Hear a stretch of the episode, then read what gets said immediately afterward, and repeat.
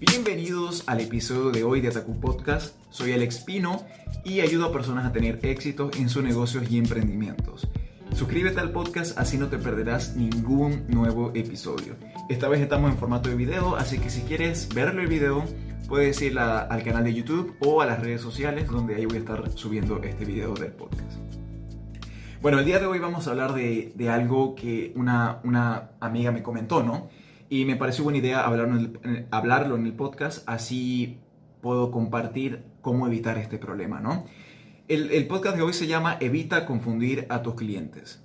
Empieza simple. ¿A qué me refiero con esto? Nosotros cuando tenemos un negocio, ya sea de comida o sea de cualquier tipo de emprendimiento, tenemos que evitar confundir, confundir a nuestros clientes haciendo que la transacción sea lo más simple posible para el cliente. Les voy a explicar algo. ¿No les ha pasado cuando van a un restaurante? En este restaurante ustedes se sientan, todo, les traen el menú. ¿Y qué pasa? El menú es tan grande, tienen tantas cosas que ustedes no saben qué pedir. Ustedes eh, se toman mucho tiempo para pedir, ya empieza la parte de, de oh my, ¿qué, ¿qué, voy a pedir? No, no sé qué, qué, por dónde empezar, si por una entrada, por hamburguesas o por, por pastas. El menú de ese restaurante es tan, tan grande que ustedes se toman mucho tiempo a pedir. Entonces ya empieza la parte de las confusiones, ustedes ya, eh, el restaurante empieza a perder el tiempo, eh, viene, viene, el mesero y se acerca, les dice, eh, ya están listos para pedir, ustedes le dicen, no, no estoy listo porque el menú es tan grande que, que no saben por dónde empezar, ¿no? Entonces, a eso me refiero con evitar confusiones con sus clientes. La idea de esto, de empezar un negocio de comida desde casa, tengan ustedes un restaurante o, pongan una, una hamburguesería, una pizzería, es que ustedes empiecen con un menú simple desde el principio. El ser humano actúa así. Mientras más opciones nos pongamos eh, sobre la mesa, más nos va a tomar tiempo de decidir. Es sumamente simple. Entonces nosotros lo que tenemos que hacer es dar pocas opciones, sean dos o sean tres opciones, para nuestros clientes les sea simple elegir. Solamente van a tener dos o tres opciones, ¿ok? Entonces, ustedes como clientes pónganse en cuenta, si ustedes solamente tienen tres opciones para decidir, van a tomarse menos tiempo para decidir qué van a querer comer o qué van a escoger para comprar. Por ejemplo, aquí hay una hamburguesería que se llama In n Out, es una franquicia americana, y ellos desde que empezaron solamente tienen tres hamburguesas. La simple, la doble carne y la extra queso. Creo que es así. No tienen más. Tienen solamente un tamaño de papas, un tamaño de soda y simple. Y es una de las mejores franquicias que hay aquí. Uno vaya y la cola está inmensa. Las hamburguesas son buenas, tienen producto de calidad y es simple. En el caso de McDonald's, McDonald's vos vas y tenés 7, 8, 9 opciones que le puedes agregar esto, que le puedes, es medio complicado. Entonces, hay un eh, tiempo de espera de transacción mucho más largo. En cambio, en In-N-Out, cuando vos vas a la cola, ya absolutamente eh, el tiempo se, se, reduce porque va a ser sumamente rápido. Entonces, eso es lo que quiero eh, enseñar con esto.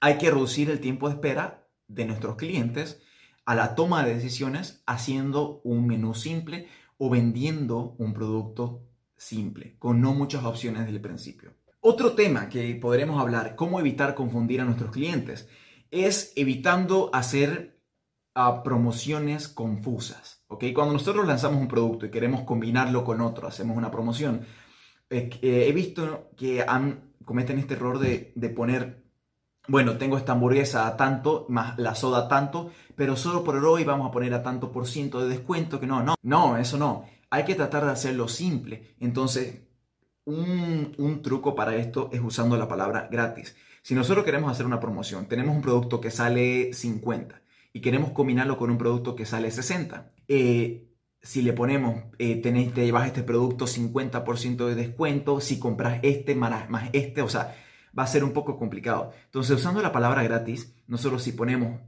estos dos productos juntos, colocamos el producto principal más el producto extra por un solo precio, ¿ok?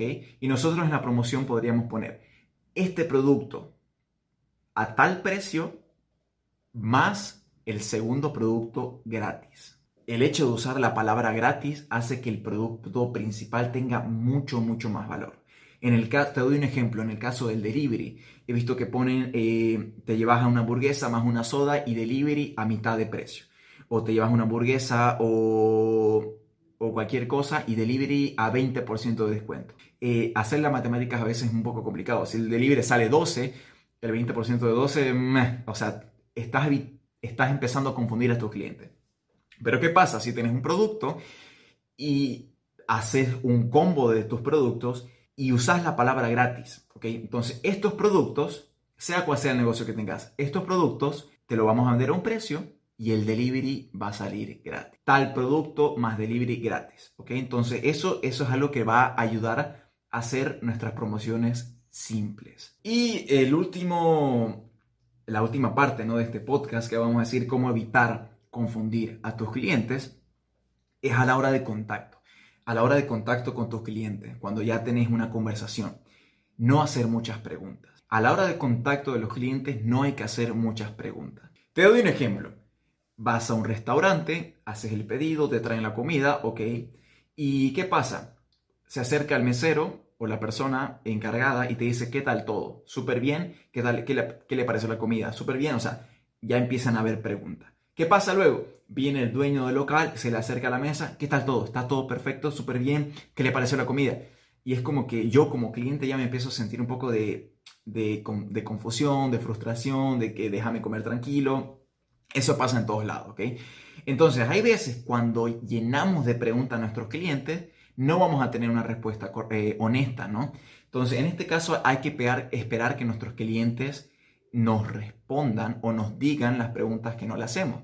O ellos mismos, si nuestro plato o nuestro, nuestro producto está mal, ellos nos van a decir, ¿ok? Hay que esperar que esos clientes nos digan sin que nosotros le preguntemos. Porque a veces muchas preguntas va a ser que yo no responda.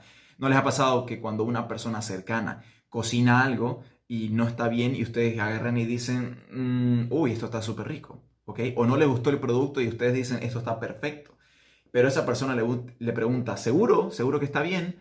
Entonces tienen que evitar hacer muchas preguntas cuando hay contacto con sus clientes, cuando ustedes tienen una conversación con sus clientes. Esto es un tema que podemos hablar en otro podcast. Y bueno, estos son, bueno, tres consejos que, que puedo dar para evitar confundir a tus clientes. Recuerden, tienen que empezar simple y mientras más simple sea su negocio, más rápida va a ser la transacción y mejor y rápida va a ser la experiencia con sus clientes. Eso es todo lo que tengo para hoy. Eh, comentarles que estoy empezando un proyecto de coaching para empresas dedicadas al sector gastronómico. Eh, si tienes algún restaurante, carrito de comida, si tienes alguna cafetería eh, o algún proyecto que vendas comida desde casa, vendes brownies o tortas desde casa, envíame un mensaje por Instagram o por cualquiera de mis redes sociales y veremos cómo podríamos trabajar juntos. Este proyecto se trata de acelerar el crecimiento a tu negocio. Entonces, si estás interesado, podrías hablarme eh, a mis redes sociales, a mi red social personal, donde, donde ustedes vean.